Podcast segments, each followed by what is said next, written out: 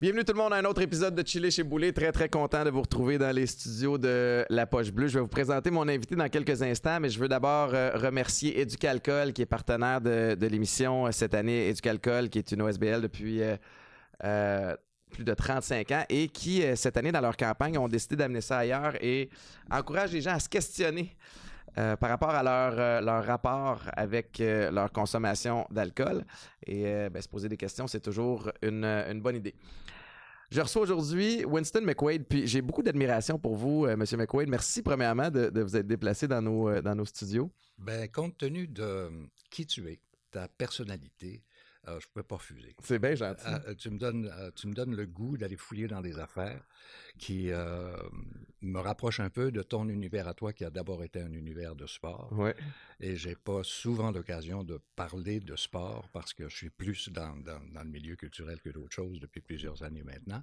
Alors, j'ai l'impression qu'on va s'amuser ce matin. Ben, je, je suis bien d'accord. Puis, euh, Je vais ben, apprendre des affaires, puis tu vas en apprendre aussi. moi, bon. je veux, je veux, euh, je veux comprendre de un. Je, je- je disais, j'ai beaucoup d'admiration pour vous parce que vous, avez baigné dans le monde des communications depuis euh, des dizaines d'années. Vous avez, euh, tu sais, on- parle de culture, on parle de sport, une polyvalence qui Ouais. est vraiment impressionnante, des connaissances générales que, que je n'ai pas. Mm. Puis je suis curieux de savoir à quel moment vous avez eu, tu sais, il y, y y a eu un appel d'aller dans, dans les communications. Est-ce que avez-vous toujours eu cette, cette aisance-là, cette curiosité-là pour, pour toutes ces sphères-là? Bonne question. Question à laquelle je cherche à répondre euh, souvent.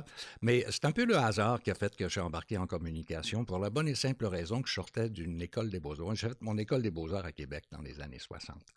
Et puis, il est arrivé un incident, puis à un moment donné, euh, financièrement, c'était difficile. On sait que pour les artistes en général, Ouais. c'est- pas facile, surtout en art visuel, ou en musique aussi, mais enfin, pour les artistes, c'est jamais très facile. Et quelqu'un, un de mes amis, était euh, directeur des programmes dans une station à Québec. Moi, je, viens, je suis un gars de Québec. Ouais. Alors, euh, c'est KCV. Alors, il dit, écoute, il y a un créneau qui, qui, qui vient de s'ouvrir entre 10h et minuit le soir, puis ben, on se connaît, ça fait longtemps, tu as une pas pire voix, tu t'intéresses à toutes sortes d'affaires, c'était à l'époque des chansonniers, on se rencontrait souvent là. Euh, il dit, écoute, je, te l'offre. Euh, si tu as envie de faire quelque chose avec ça, alors j'ai trouvé un titre d'émission, puis j'avais des chums qui étaient effectivement des amis qui étaient des chansonniers, euh, Claude Gauthier, euh, euh, Pierre Letourneau, euh, Claude Léveillé, c'était tous des gens que je côtoyais déjà euh, par amitié. Alors je les invitais à venir faire un tour. Euh, Winston reçoit. Ben, une espèce de, ouais, un peu comme Pénélope reçoit. Oui, tu c'est ça. Et puis, euh, euh, donc, euh, il y avait une boîte à chansons en haut de la porte Saint-Jean, juste de l'autre côté des portes Saint-Jean sur euh, la rue Saint-Jean, Ben oui. le cas de le dire. Et puis, euh, bon, alors je les invitais à venir faire un tour. J'ai dit, écoute, tu peux on, on- on va faire tourner ta musique, on va faire tourner de la musique d'autres chansonniers aussi, tes coups de cœur à toi. Et puis, on va lire quelques-uns de tes textes. Au lieu que tu les chantes, on va les lire et essayer de les décortiquer un peu, puis voir qu'est-ce qu'est-ce que ça donne. Ben oui. Tu sais, euh, quand Gilles Vigneault vient en studio, puis qu'à un moment donné, il se met à parler de, de, de, de la façon qu'il compose, euh, de la façon, tu sais, co- co- comment ça sort sa Mhm. poésie, où il va la chercher et tout ça. Alors, c'est devenu euh, une émission qui était intéressante, mais qui n'a pas duré très longtemps parce que j'ai commencé à recevoir des offres d'un peu partout. Tu sais, euh, Ben oui, ça ces- vous a mis sa map. euh, ben, c'est ça, parce que dans ces années-là, tout était ouvert. Ouais. Il n'y avait pas d'école en communication, il n'y avait pas d'université qui donnait des cours euh, en animation. euh, tu sais, bon. Fait que le recrutement venait de, ben, aussitôt qu'on entend quelqu'un Voilà. qui nous plaît euh, sur les ondes, on va, on va le chercher. Alors, à ce moment-là, c'est Sherbrooke m'a fait une offre qui était difficilement refusable parce qu'en même temps, c'était une école. Hmm. On m'offrait de faire de la radio euh, à tous les jours, de façon quotidienne, de la télévision de façon quotidienne, et il y avait une station à Sherbrooke, il y a toujours une station à Sherbrooke anglophone. Alors, je pouvais faire les trois. Wow. Alors, j'ai appris sur une couple d'années le métier en le faisant. C'est un peu à la Ben façon que, bon, en Europe, là, Je connais ça. fait Je- je- connais ça. ben, c'est ça, j'ai Bon. pas fait euh, les écoles euh, non plus. Et euh, tout à coup, ça fait boule de neige. Tu sais, je veux dire, j'ai pris ça, puis ça, là, on commençait un peu à savoir euh, qui c'était cet animateur-là, puis il faisait des choses qui étaient plutôt originales, puis il, touchait des propos, puis il, connaissait, il connaissait des gens du milieu avec qui il avait des conversations, comme tu fais ce matin autour de qui est cette personne-là, pourquoi elle fait ça, puis qu'est-ce qui l'a amené là, etc., etc. Mais principalement autour de la, musique et des, arts et de la culture. Oui, exactement. Puis je sortais d'un milieu de, la culture, tu sais, l'école des beaux-arts, c'est les arts visuels, donc j'avais aussi plein d'amis, euh, bon, qui le sont encore dans certains cas, ils ne sont pas déjà disparus, mais euh, il demeure que j'ai appris mon métier sur le tas. On peut dire que je suis un autodidacte de cette façon-là. Et vous êtes aussi, vous en êtes venu jusqu'à commenter des compétitions sportives, euh, les, Jeux olympiques, la Ligue canadienne de football aussi pendant un bout de temps. Euh, comment? Il y avait un intérêt au départ parce que, bon, j'ai fait du ski, j'ai été prof de ski, j'ai été en, ski secours, j'ai été, bon, une activité en ski qui était très, quand même très importante. Et puis, euh, je, quand j'étais au high school, avant de, bon, d'accéder à, à, l'école des beaux-arts, je jouais au football pour Sainte-Pat. J'ai joué quatre ans pour eux autres. Sainte-Pat, c'est dans le coin de Québec? Saint-Patrick, euh, Saint Patrick's High School, Sainte-Pat. Et euh, j'ai joué, quoi, trois ans et demi avec l'école. On n'a jamais, jamais, perdu une game. Wow. Et je jouais deux positions, snap OK? C'est-à-dire, euh, bon, centre offensif. Et j'étais aussi secondaire intérieur. Ah, Alors, je restais sur le terrain tout le temps. Vous aimiez cogner, ça, ça veut dire, là, ces positions-là sont dans l'action. Effectivement. et, et puis, mon rêve, c'était de devenir un joueur de football professionnel. C'est vrai? Wow. sais, alors, j'ai caressé ce rêve-là, puis à un moment donné, on s'est joint à une ligue semi-professionnelle à Montréal. Euh, ça s'appelait, l'équipe, c'était les Tigres de Québec. Mais on, avait, ouais, on jouait contre Vous aviez quel âge à ce moment-là? Ah, j'avais, écoute, j'avais 19, 20 ans. Là, wow. c'est ça. Et puis, dans les mêmes deux positions. Jusqu'au jour où euh, le, le, le, centre défensif, un, certain Herb Trowick, euh, a un peu mis fin à mes aspirations. vrai. parce que lui, il faisait comme, il n'était pas très grand, mais il était aussi large qu'il était grand. Donc, euh, quand il rentrait dedans, puis lui, il avait joué au football professionnel, c'était une ligue composée de joueurs qui, bon, avaient joué professionnellement semi-professionnellement. Donc, ça jouait fort. Alors, euh, j'ai subi une coupe de commotion euh, cérébrale. Alors, j'ai été obligé de repenser mes affaires. J'ai voulu faire le camp des Alouettes une année, puis je faisais pas le poids. Puis... Mais j'aurais vraiment beaucoup aimé ça. C'est pour ça que j'ai pu suivre ta carrière avec intérêt. Et quand je couvrais le football à Radio-Canada avec Pierre Dufault puis mmh Pierre Desjardins, euh, il, y avait, il y avait là euh, vraiment une passion euh, qui, qui, qui, était sous les braises, si on veut. Oui, je comprends. Mais c'est toujours un, sport que j'ai. C'est drôle que, que, vous parliez de Sainte-Pat parce que le football, au départ, en tout cas au Québec, c'était un sport d'anglais. Puis je me souviens, moi, quand j'ai commencé à jouer au Collège Jean-Eudes en 1995, il y avait le Collège Jean-Eudes, il y avait le Collège Notre-Dame, mais nous autres, on jouait contre les Loyola, les Selwyn House. C'était principalement un sport qui était dominé par les anglophones. là, je pense qu'évidemment, ça s'est équilibré au fil des ans. Mais historiquement, c'était plus les anglos que les, que franco qui, jouaient au foot. Fait que vous, ça, donne que vous êtes allé à l'école en anglais. Fait que... Mais à Québec, il y avait aussi une ligue, la ligue euh, bon, des high schools, si on veut. Et puis, il y avait le séminaire qui était là-dedans. Il y avait euh, Saint-Jean-Eudes et il y avait les Jésuites. On était quelques équipes seulement, mais euh, et Québec High, parce qu'il y avait deux, deux high schools euh, anglophones, à, Québec, Celui qui était confessionnel et l'autre qui ne l'était pas. Comprends-tu? Nous, à Sainte-Pat, bon, c'était des catholiques, là, si on veut. Euh, et les frères nous interdisaient d'aller danser au YMCA le vendredi soir parce que le YMCA, c'était une organisation protestante, comprends-tu? Mais euh, on n'écoutait pas ça, euh, je veux dire, on, y allait. On y allait pour C'est cette espèce de rivalité évidemment religieuse là, mais il y, avait la rivalité anglo-franco ben aussi de, l'époque. Nous autres, je me souviens à Jean-Eudes, on avait, je pense que c'était Rosemont High School qui était pas loin, puis un peu même principe, pouvoir. Je pense qu'il essaie de coordonner les heures de dîner à des moments différents pour pas que ça se croise parce que les, jeunes ados, testostérone et euh, égaux mal placés. Mais ceci dit, vous avez euh, une feuille de route qui est impressionnante. Euh, au-delà de, oui, la longévité, assurément, mais cette polyvalence-là, Ouais. comment on fait pour jongler avec ça? Il y, a- il y a des tonnes d'opportunités qui vous sont présentées. Bon, mettons qu'on revient à celle de Sherbrooke, logiquement, elle est très stratégique. Mhm. Euh, elle vous permet de, de- de- de faire vos classes, elle vous permet d'apprendre, elle vous permet de, de vous épanouir. Ensuite de ça, il arrive quoi? Euh, il arrive que ça devient sérieux. OK? Là, je. bon, euh, j'ai commencé à travailler à CHRC à Québec à un moment donné. Et là, on m'a confié la direction des programmes. Et euh, là, ça devenait plus sérieux parce que oui, je pouvais garder le micro en même temps, mais en même temps, il fallait que je fasse l'administration du personnel et coacher les. euh, bon, puis j'étais jeune, tu sais, quand même. Et ça, ça a été une étape importante. Et là, tout à coup, Radio-Canada fait un affichage, euh, parce qu'évidemment, Québec, c'est une petite ville, Ouais. tout le monde qui travaille dans le milieu des communications se connaît. Et connaissant mon, mon, mon background, si on veut, de, de sportif, euh, quelqu'un qui bougeait beaucoup, euh, on m'a dit, écoute, il y a un poste qui ouvre à Toronto. Radio-Canada ouvre une télévision francophone à Toronto, euh, CBLFT. Et euh, ils ont besoin de quelqu'un pour s'occuper, pour mettre sur pied le service des sports. On est en 1973, OK, 72 et demi à peu près. Alors, je trouve la, la- la proposition intéressante.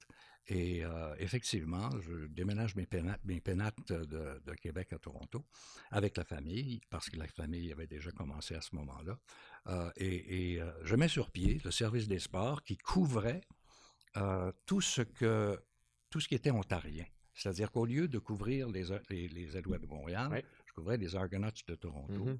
Et je couvrais des Maple Leafs au lieu du Canadien de Montréal. C'est-à-dire que c'était complémentaire parce que ça, c'était pour le public euh, franco-ontarien, si on veut, oui. et aussi une grande, un grand pourcentage des gens qui sont à Toronto sont des gens qui sont de Montréal ou d'ailleurs, mais qui vont à Toronto pour un bout, pour, une, un- bon, pour monter dans, dans, dans l'échelle dans l'échelle de leur travail. Alors, c'était euh, une occasion en or de partager. Alors, il, fa- il fallait organiser ça. Alors, je- bon, puis on couvrait local, on couvrait Toronto surtout, Mhm. mais on couvrait aussi toute la francophonie, c'est-à-dire qu'on passait des, des, des tournois de quilles du village de, tel, de, de la petite ville de, bon, et, et on couvrait les régates. Le euh, par spectre était large. il y- avait beaucoup de choses à couvrir, mais en même temps, les fins de semaine, et en, en- en couvrant aussi, évidemment, le football et le Mhm. hockey. euh, euh, bon. Et euh, je partageais avec CBC local les, les films. C'est-à-dire que moi, j'avais un caméraman et eux avaient un caméraman et on se partageait les, Ouais, les- footage. Ouais, on se partageait les, les différentes affectations. Donc, on avait du très bon, euh, tu sais, des très bons reportages euh, sur, sur euh, pour les. J'ai jamais su combien il y avait de téléspectateurs qui Mhm. regardaient vraiment des francophones, mais en tout cas, Radio-Canada, quelques années plus tard, a décidé de fermer la station Ouais. Euh, quand ils ont fait euh, des grandes coupures à Radio-Canada, un moment donné, il y a quelques années.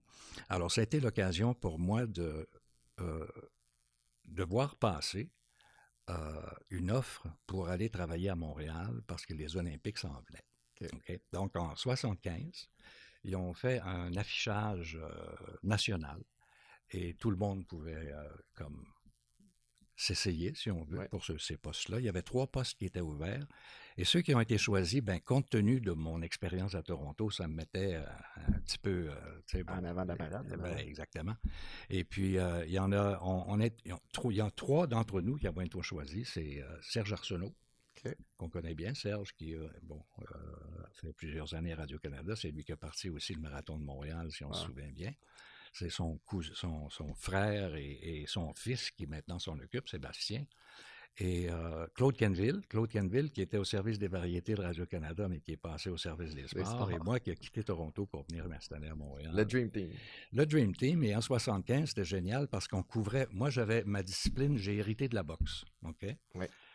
Pour quelle raison, je ne sais pas. Mais, tu sais, je veux dire, il y avait bon, un tel, euh, bon, euh, Jean-Maurice Bailly faisait la natation, Pierre Dupont faisait autre chose, euh, Garneau faisait euh, Puis piste de pelouse, puis moi, c'était la boxe.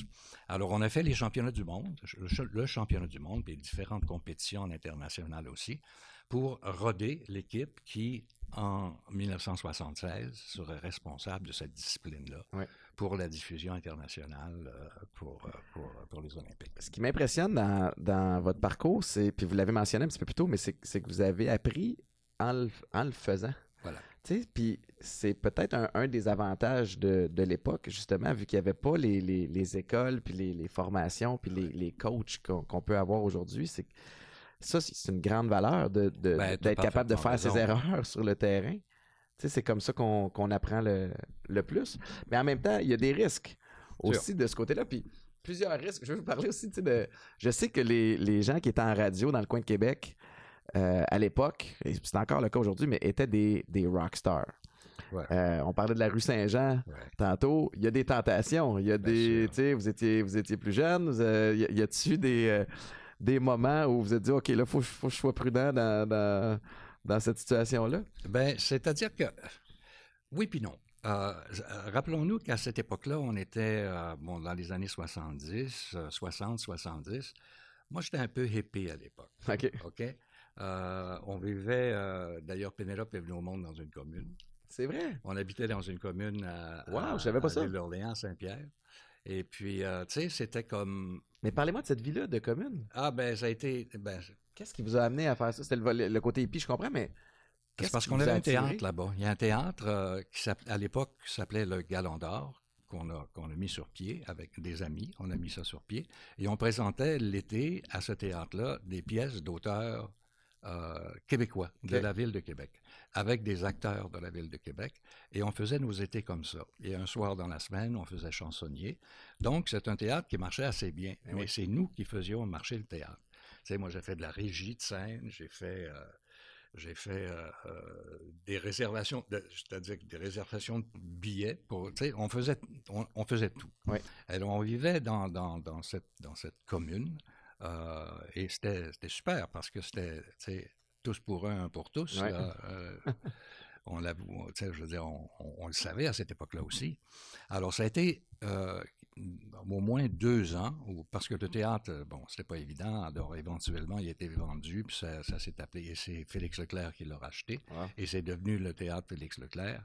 Donc, on a passé dans ces années-là, quand tu parles de tentation, les tentations étaient comme à l'intérieur d'un même groupe, si on veut, et ça suivait une espèce de culture en Oui, même où c'était accepté. où Ouais, il y a des choses qui qui, euh, qui n'étaient pas acceptées du grand public, si on Mhm. veut, mais nous, ça nous convenait très, très bien. Mais oui.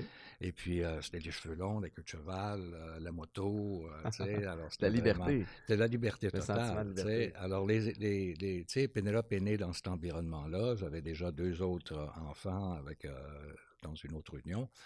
Et euh, ça a été des années qui ont été, euh, bon, que j'oublierai jamais. Mais en Mhm. même temps, on, on est passé à autre chose. Tu sais, je veux dire, Ouais. la vie a évolué.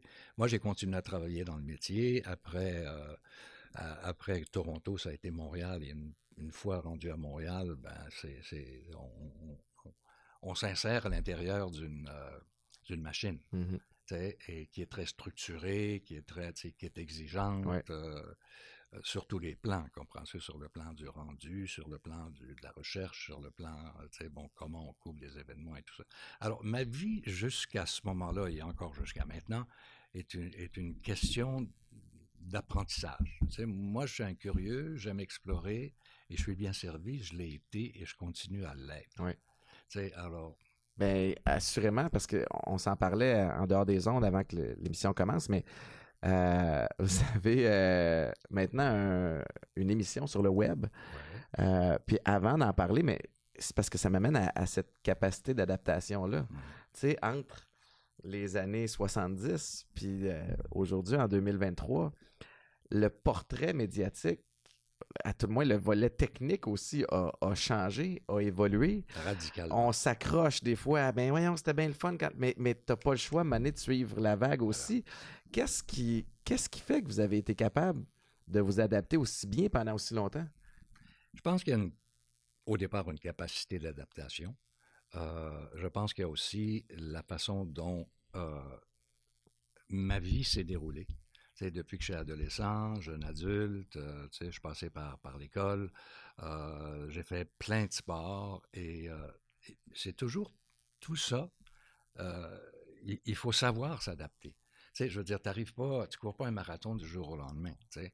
Il faut que tu prépares ton affaire, puis Mhm. si tu es sérieux le moindrement, ça va te prendre un an pour préparer ton premier marathon. tu sais. Alors, c'est une curiosité en même temps. C'est un désir de, de, de- de connaître, comprends-tu, ce qui est nouveau. Je me rappelle les premiers téléphones qui sont arrivés à Radio-Canada. Euh, ça ressemblait à un soulier, c'était des immenses affaires qui pesaient. euh, hein.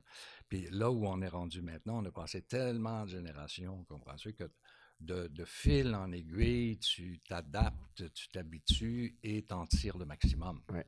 Et ça aussi, ça fait partie de, de, de, de la joute, si on veut, en tirer le maximum, faire, euh, euh, tu sais, je veux dire, pas juste avoir accès à, à quelque chose de nouveau sur le plan technique, mais comment t'en servir et comment l'optimiser. améliorer, l'optimiser Ouais. et comment l'améliorer pour euh, réaliser tes projets. tu sais, je veux dire, et c'est comme ça que l'idée du culturel 2.0 dont Ouais. tu parlais tout à l'heure est arrivée. Euh, parce qu'à Radio-Canada, oui, effectivement, j'ai oui, été au sport, j'étais mais dans le culturel, j'ai fait toutes sortes d'affaires. J'ai fait Winston reçoit, j'ai fait l'heure de pointe. Euh, tu sais, je- bon, euh, à la radio, bon, et Telexar, évidemment. Et c'est à partir de Telexar que j'ai eu cette idée pendant la pandémie. tu sais, on, on- Ben oui, avait on a eu le temps de réfléchir, ben oui. Euh, donc, l'idée m'est venue parce qu'on était, en tout cas, j'étais sur le web très, très, beaucoup, enfin, et je me rendais compte qu'il n'y avait pas d'informations sur le plan culturel comme on le faisait à l'époque. Alors, étant donné que tout a évolué et qu'on maintenant on peut, à partir de chez nous, comme toi tu peux le faire à partir du studio, mais tu as commencé chez toi avant de déménager dans un studio, il y a, y a cette capacité de, de- de s'adapter, de se servir de ce qu'il y a autour pour en faire quelque chose. À moindre coût. Tu sais, à l'époque, euh, si on voulait euh, filmer comme ça ou se rencontrer, c'était Ouais. des, des, des coûts euh, faramineux. Ouais, à moindre coût. Puis moi, je le fais de façon, je- j'ai pas de, j'ai pas de salaire pour ça là. Tu sais, je le fais Ouais. par amour pour la Par culture, passion. parce qu'il y en a pas, par passion pour, la culture, parce qu'il y, il y en, a pas beaucoup. Il y en a- il y a- à l'époque, il y a trois ans, quand j'ai commencé, il y en avait pas.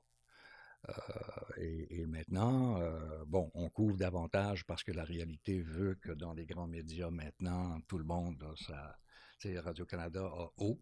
Euh, tu sais, on retrouve tout là-dessus, là, des, des balados, euh, Oui, de oui, la oui. radio, de la télévision et tout et tout, ce qui à l'époque n'était pas possible. tu sais. Maintenant, ça l'est, et tant mieux, tant mieux. Moi, je me dis que si on peut communiquer l'information, peu importe la façon de le faire, tu sais, je veux dire, y aller, puis y aller euh, habilement, y aller avec... euh, On peut vous écouter où, là, présentement? ben, c'est. euh, Bon, ça s'appelle le Culturel 2.0. On peut aller sur une page Facebook Winston McQuaid, le Culturel 2.0. On peut aller sur YouTube Winston McQuaid 2.0. On peut aller sur Vimeo. On peut aller sur Instagram. On peut aller sur toutes les plateformes, Ouais. LinkedIn, euh, X.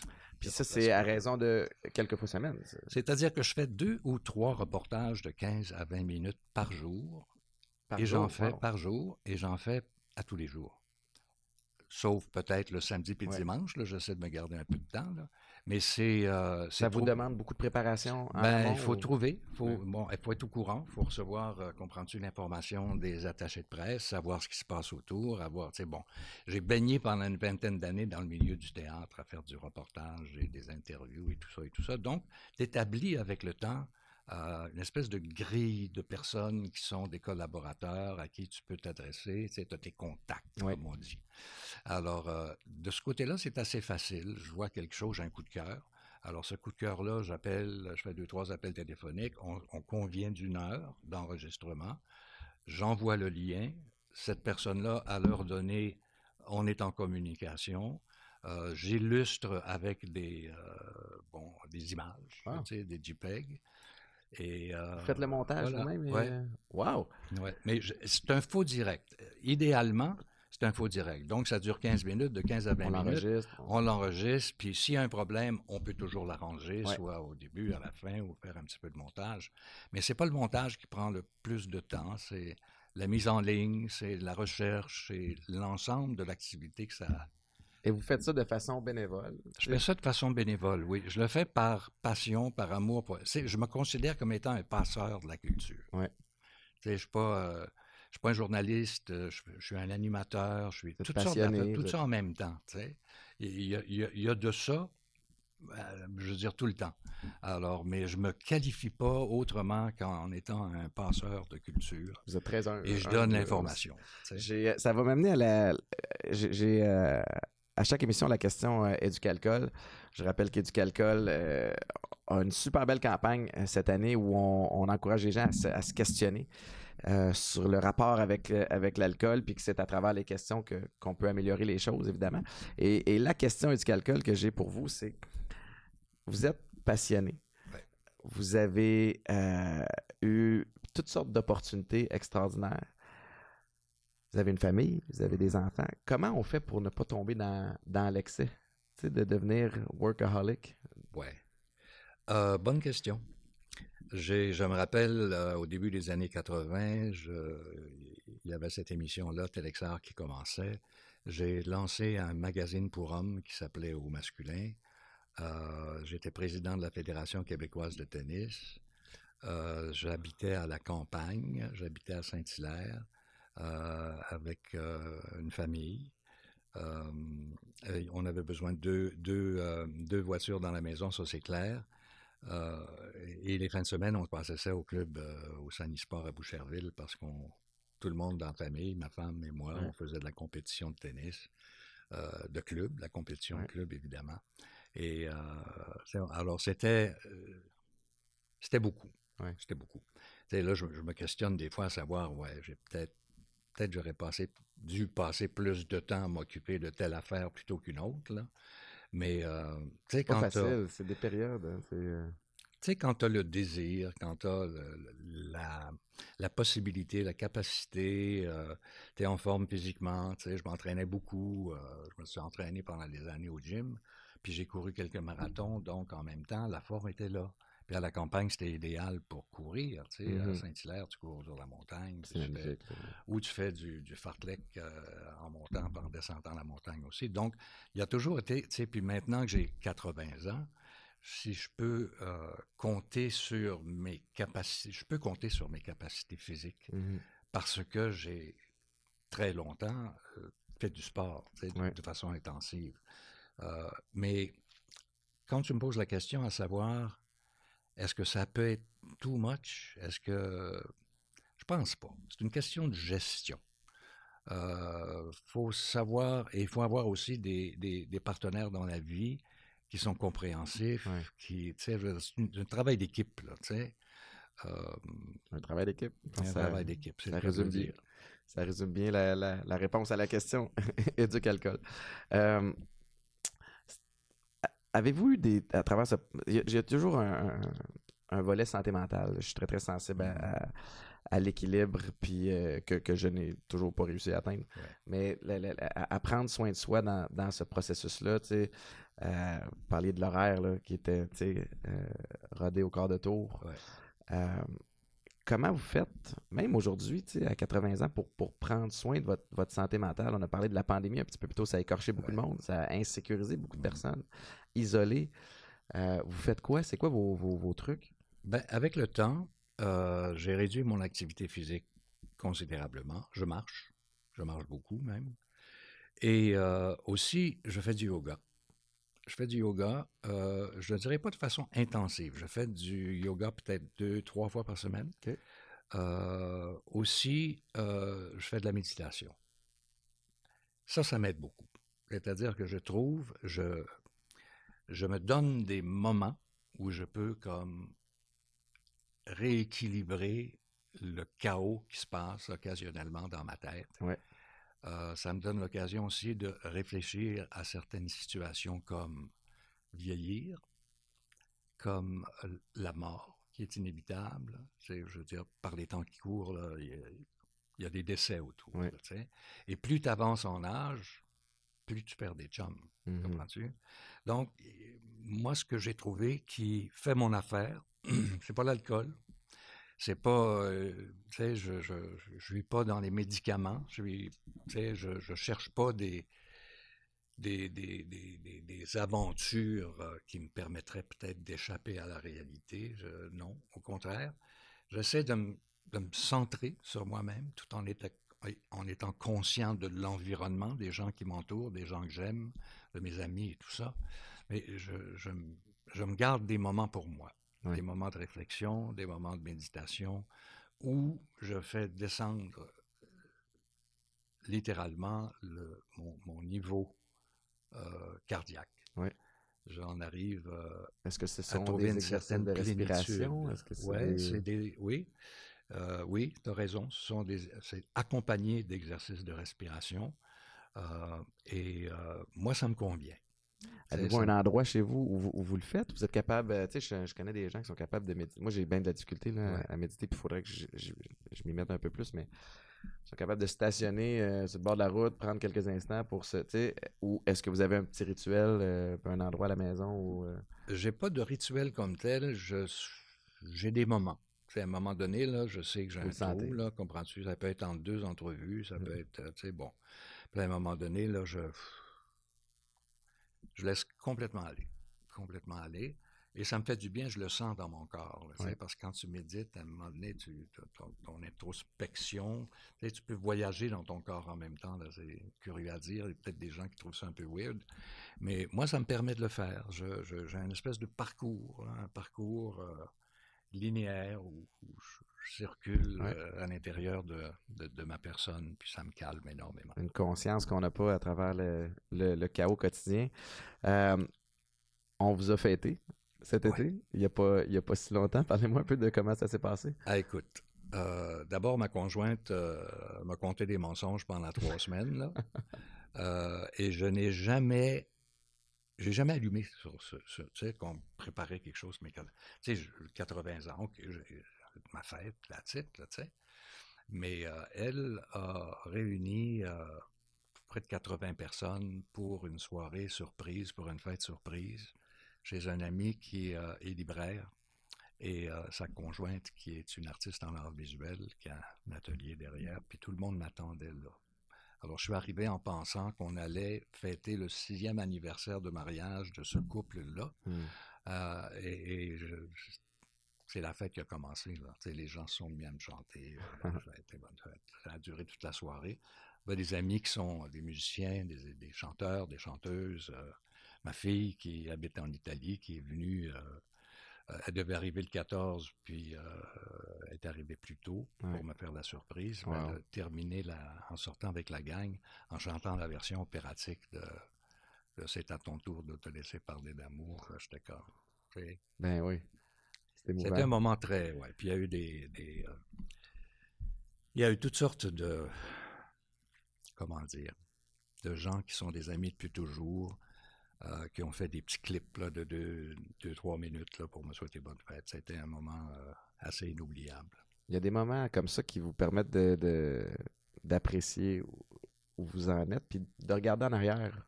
Ouais. Aussi un petit peu. Fait que si on regarde dans, dans, le, dans votre rétroviseur, là, ouais. euh, de quoi est-ce que vous êtes le plus fier? Je pense que c'est mes enfants. C'est-à-dire que j'en ai six. On a toujours l'impression qu'il euh, n'y a que Pénélope. Pénélope euh, est la plus jeune.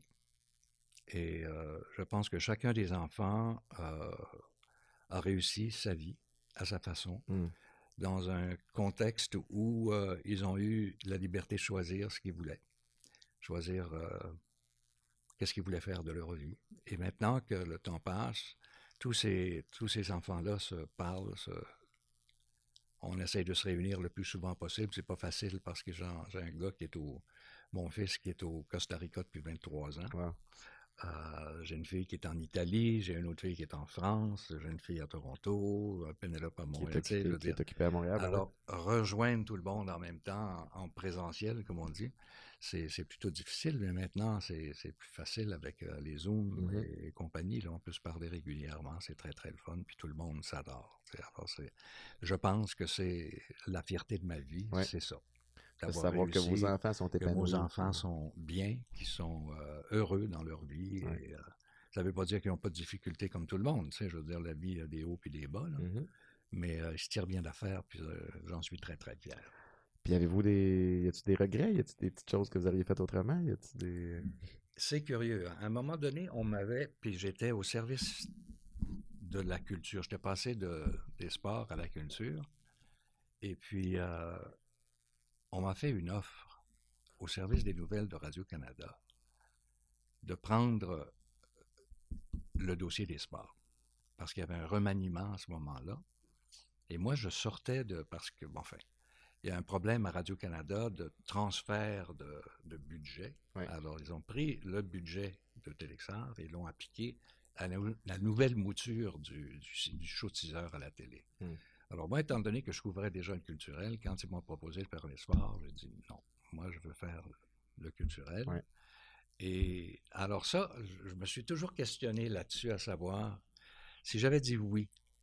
C'était-tu un nom par ego un peu ou par frustration? Je pense que c'était un nom par ego. Par ego, par, ego, On a de toutes des petites décisions comme ça.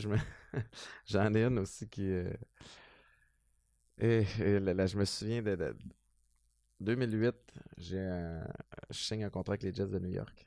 Puis je sors de deux belles saisons avec les Alouettes, euh, recruté l'année en 2006, joueur canadien de l'année en 2007. Puis 2008, l'essai avec les Bills, je pars des Bills, les Jets. Puis mon essai avec les Jets, il m'offre un contrat sur le champ, sur place. Après, Mike Tannenbaum vient me voir, je, suis tellement essoufflé, je le vois en double. Mais je signe le contrat, puis je déménage la semaine suivante à, New York. Puis ça dure 8-9 mois, puis je vais revenir aux Alouettes. Euh, puis euh, Matt Prou va avoir pris le, poste pendant. Puis, Matt, c'est un super joueur de foot. Euh, brillant, athlétique, name it. Puis je reviens, puis je suis un peu en frustration de ne pas avoir le poste qui m'est offert sur un plateau d'argent. Alors que j'ai jamais eu cette attitude-là, mais j'ai, pendant l'instant de moment, eu la, la grosse tête. Mon agent j'ai réussi à craquer mon agent qui a appelé Jim Pop. Alors que moi, dans la vie, là, si j'ai un enjeu, si j'ai quelque chose qui me chicote, je vais l'adresser directement avec la personne. Et là, j'ai.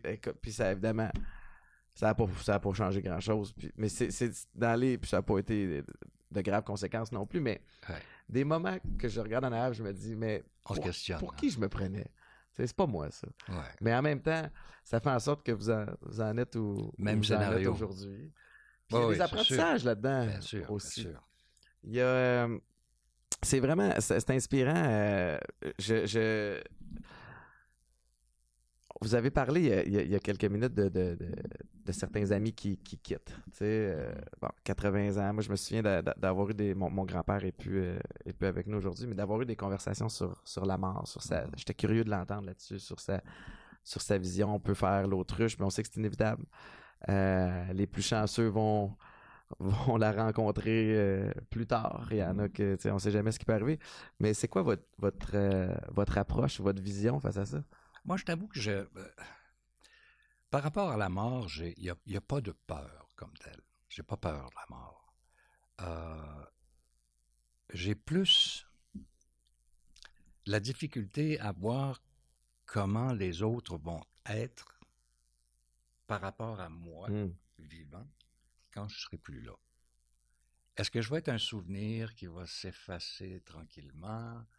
Ou est-ce que la vie va continuer, puis ils sont aux prises avec leur propre euh, regard sur la mort, sur la vie et tout et tout? Moi, je vois ça comme un, comme un passage. Mais un passage vers quoi? J'en ai aucune idée. Tu sais, je suis pas, je veux dire, je suis pas pratiquant. Euh, je pense que j'aurais fait j'aurais été chanceux toute ma vie d'avoir vécu ce que j'ai pu vivre. Euh, je laisse euh, des enfants dont je suis extrêmement fier. J'ai connu quelques femmes dans ma vie qui ont été également extraordinaires. Et, mais j'ai pas de regrets. J'ai pas de regrets, j'ai pas de, j'ai pas de, j'ai pas de peur.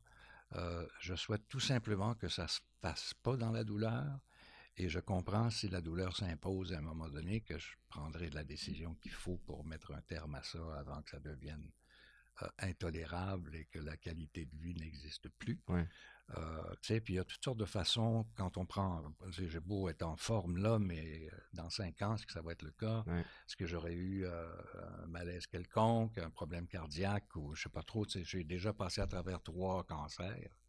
Alors, euh, tu sais, écrit un livre ben euh, J'ai eu une récidive, euh, il y a eu le cancer l'an dernier de, de, la vessie. tu sais, bon. Alors, tous ces trucs-là se plantent dans ta vie contre ton gré. Mhm. À un moment donné, faut, faut, faut se trouver, faut se trouver une, une- une façon de régler ça, de gérer ça. Et moi, la façon dont, que j'ai trouvé, puis je reviens là-dessus, c'est la méditation. Ouais. Quand j'ai un problème qui, qui me bouscule sur le plan mental, j'hésite pas une seconde, je file, je médite, ça peut durer 10 minutes, ça peut durer une demi-heure, et ça peut durer plus longtemps s'il faut. J'en ressors et j'en ressors allégé. Plus groundé, plus. euh, À la fois groundé, mais en même temps allégé de cette. Est-ce que ça vient chercher le, le volet euh, lâcher prise? Tu sais, euh, vous, vous parlez de vos cancers. Il y a. puis c'est quelque chose que je me répète souvent aussi. C'est bon, quand, quand une situation me, me stresse, que je ressens de l'anxiété, c'est bon, qu'est-ce que je contrôle? Tu sais, ça, je contrôle pas ça? Lâche prise. Mais t'as beau te le dire, entre le dire et l'appliquer, Ouais. il y a un monde de différence. Mais c'est. Moi, ça me permet évidemment d'essayer de mettre mes, mon énergie à l'endroit où j'ai de la pogne. Ouais. tu sais. Parce que le reste, c'est, tu vas, je, vais, je vais passer ma journée à espérer, à craindre, alors que je pourrais être ici dans, dans l'action. Moi, j'ai besoin d'être dans l'action. Mais il faut que cette action-là mène à quelque chose. Je veux pas, c'est pas un coup d'épée dans l'eau, là. C'est pas juste bouger pour le pour bouger. C'est, pas juste être en mouvement, c'est avancer. Mais tu sais, le, le- le lâcher prise est difficile à pratiquer, mais vous avez été testé euh, avec, euh, avec les, les cancers. Là, ça va bien aujourd'hui? Oui, ça va bien. Ça va bien. Puis là, je, euh, bientôt, c'est novembre qui s'en vient. Là. Euh, C'est le septembre étant le mois de la, de la prostate. Euh, et novembre était. Êtes-vous encore impliqué dans, Oui, oui, dans- avec dans la oui. Oui.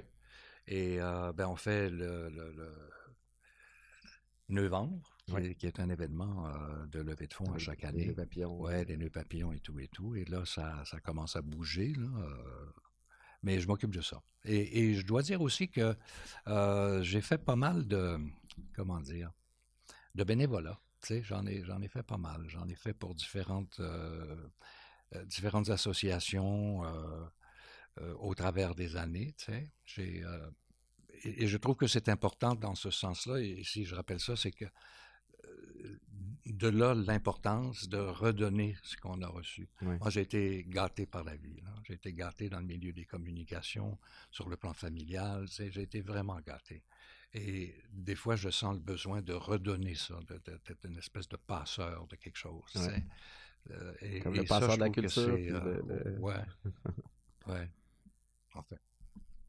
Qu'est-ce que vous faites pour. euh, tu sais, vous avez été sportif euh, toute votre vie. Vous avez l'air en grande forme.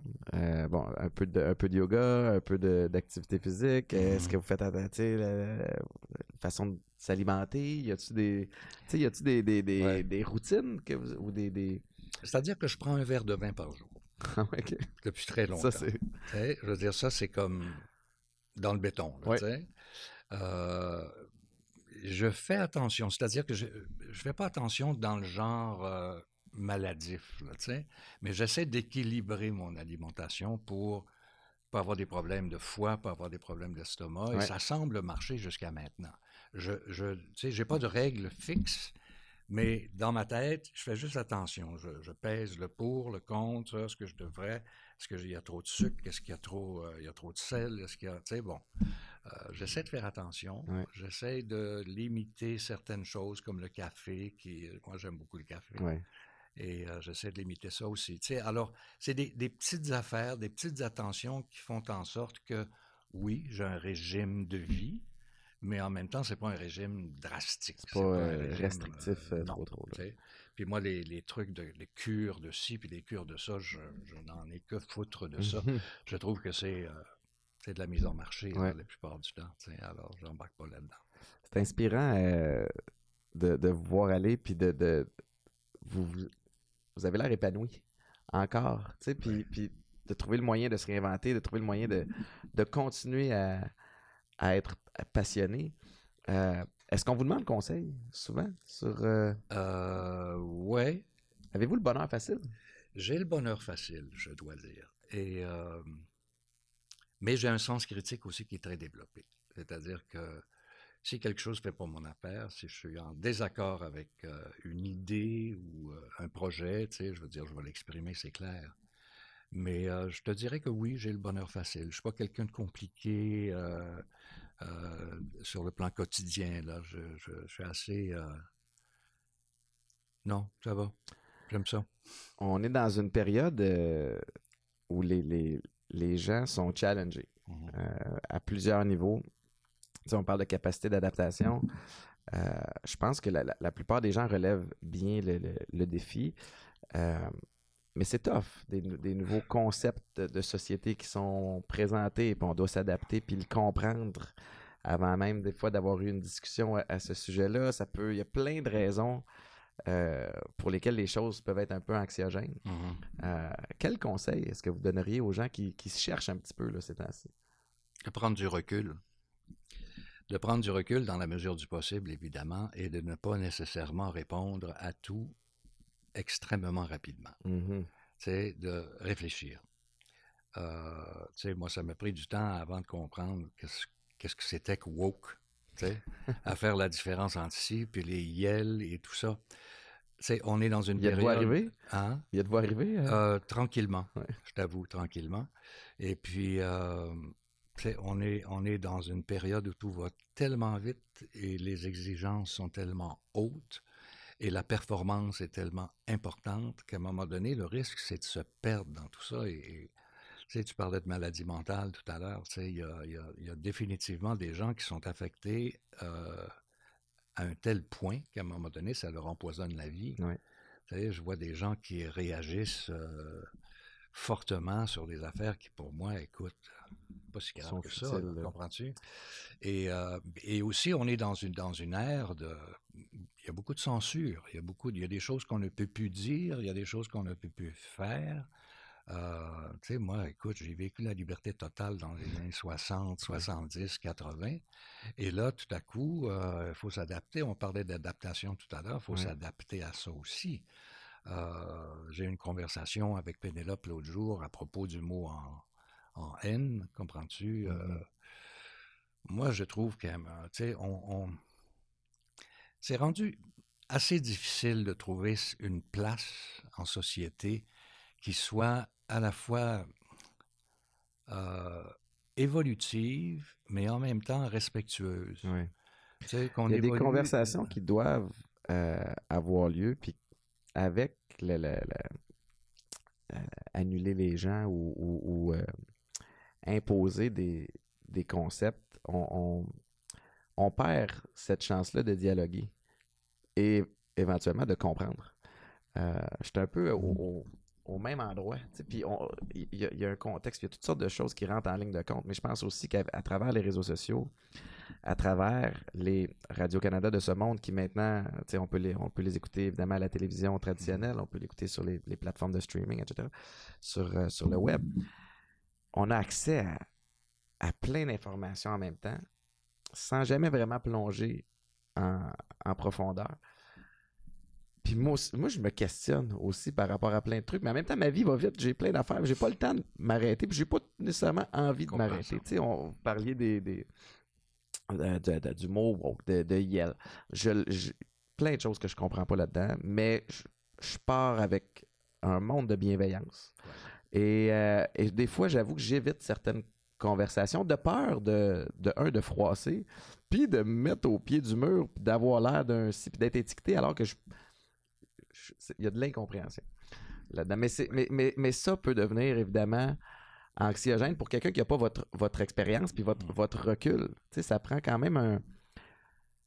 Je suis le premier à être actif sur les réseaux sociaux et je suis le premier aussi à réaliser oh boy, là, je, suis en train de tomber dans le rabbit hole. Tu sais, Ça ça, ça, dérape, ça m'a- ouais. m'amène. Fait qu'il faut, euh, faut, faut être capable de, de doser puis de prioriser. Parce qu'il y a des enjeux de société, il y, il en a 10 000 là, qu'on pourrait essayer sûr, de régler demain. Et c'est facile de, de déraper dans ces, dans ces Ouais. trucs-là. Si la conversation est pas bien partie, si euh, les, les, euh, les gens qui, qui autour commandent de part et d'autre, ça vient vite. Et ça Ouais. vient en même temps. tu sais, Je veux dire, je pense à, à Pénélope qui reçoit Ah, c'est terrible. des commentaires absolument dégueulasses. Tu sais, je veux dire, ça n'a pas de raison d'être. C'est des gens que tu connais pas. puis ça peut être quelqu'un qui est assis dans son fauteuil, dans sa cave, en quelque part, en train de manger des biscuits au chocolat. T'as beau euh, être forte verre comme, elle l'est, euh, d'une journée à l'autre, La somme. ça va t'affecter différemment. Voilà, exactement. Une journée, t'es en forme, puis, puis euh, c'est, c'est- c'est l'eau sur le dos d'un canard. Puis une autre journée, ben, ça te rentre ben t'es plus fragile. Puis, tu sais, vous avez fait de la radio Ouais. pendant longtemps. Je- ça me fait penser, tu sais, euh, j'ai animé un show du matin avec, euh, avec Mélanie Ménard, que, que, que je salue d'ailleurs. Puis c'était un challenge, pas face à Mélanie, mais face à, à moi-même. Parce que, tu sais, tu te lèves le matin, des journées, t'es, t'es fatigué. Des journées, t'es plus fragile Ah que d'autres. Un commentaire, tu ça t'appartient, mais un commentaire va être interprété. Ouais. Alors que le lendemain, le même commentaire va, va te faire rire. C'est, c'est, c'est difficile. Puis il faut peut-être un petit peu se sacrer patience aussi à ce niveau-là. Puis choisir ses chicanes. Cette chicane-là en Ouais. vaut-tu la peine? Cette- Ah, j'aime ça. Choisir ses chicanes. choisir ses chicanes. Puis, Ouais. puis savoir aussi. Je m'obstine-tu avec quelqu'un qui a la capacité d'éc- d'écouter mes points? Tu sais, où cette personne-là, est- est- peu importe que ce soit naturel ou pas, n'a pas la capacité d'argumenter là-dessus. Fait que ça revient en fait à je mets mon énergie où? Ouais. Je lâche-tu prise ou, euh, ou, ou- ou je vais dans ce combat-là? Bref. euh, Moi, je pense que tu fais ce que tu as à faire. Tu sais, euh, live and let live. hmm, Tu sais, je veux dire, j'ai j'ai Ouais. entendu mon père dire ça toute sa vie, là, tu sais, puis j'ai un peu adapté aussi Ouais. là, à ma réalité. C'est un slogan, dans, faire? c'est un slogan dans, dans les. Ouais. Ça, vivre et laisser vivre. C'est important. et euh, je pense que la seule façon d'être heureux, c'est d'avoir cette capacité-là. Mhm. de laisser aller, de lâcher prise, de se réfléchir, de méditer dans la mesure du possible si ça peut t'aider, et de trouver à l'intérieur de ça une façon de gérer ton quotidien pour demeurer cette personne et évoluer en même temps. De bien s'entourer. Ouais. Tu sais, qui. euh, avec qui vous vous tenez? C'est ça. C'est-tu du monde qui sont nourrissants? C'est-tu des gens qui ont le rire facile? C'est-tu des gens pour qui la vie est lourde? Ça va déterminer la suite. Tu sais, on est. C'est, c'est cliché, mais c'est, c'est vrai, mais on est la somme des gens qui nous, euh, qui nous entourent ou à qui on, on donne du temps. Ça, c'est intéressant. Euh, on peut vous suivre sur euh, votre, euh, votre projet, la culture Oui. 2.0. Y a-t-il d'autres choses qui s'en viennent pour vous? Ça s'appelle le culturel Le 2.0. culturel 2.0, pardon. C'est ça. Et puis, euh, il y a un voyage, des vacances. Je m'en vais en vacances là, bientôt. Ah ouais, à quel endroit? Et euh, je m'en vais en République dominicaine, Ouais. un endroit qui est vraiment très chouette. C'est la deuxième fois qu'on que- que- qu'on y retourne, ma femme et moi. Et puis, euh, on part dix jours. Donc, on va faire le, le- le ménage, euh, apporter quelques livres. euh, Méditer et euh, au chaud et Et- euh, Exactement. dans un endroit paradisiaque. On du yoga tous les jours. Wow. Monsieur McQuaid, merci infiniment pour euh, votre visite. C'est vraiment le fun. J'apprécie. Merci tout le monde de, de nous avoir écoutés. Je vous encourage à, à écouter le Culturel 2.0 sur les plateformes de Winston McQuaid. Encore une fois, merci à Éducalcool de permettre ces, ces belles discussions-là. Puis je vous souhaite une bonne semaine.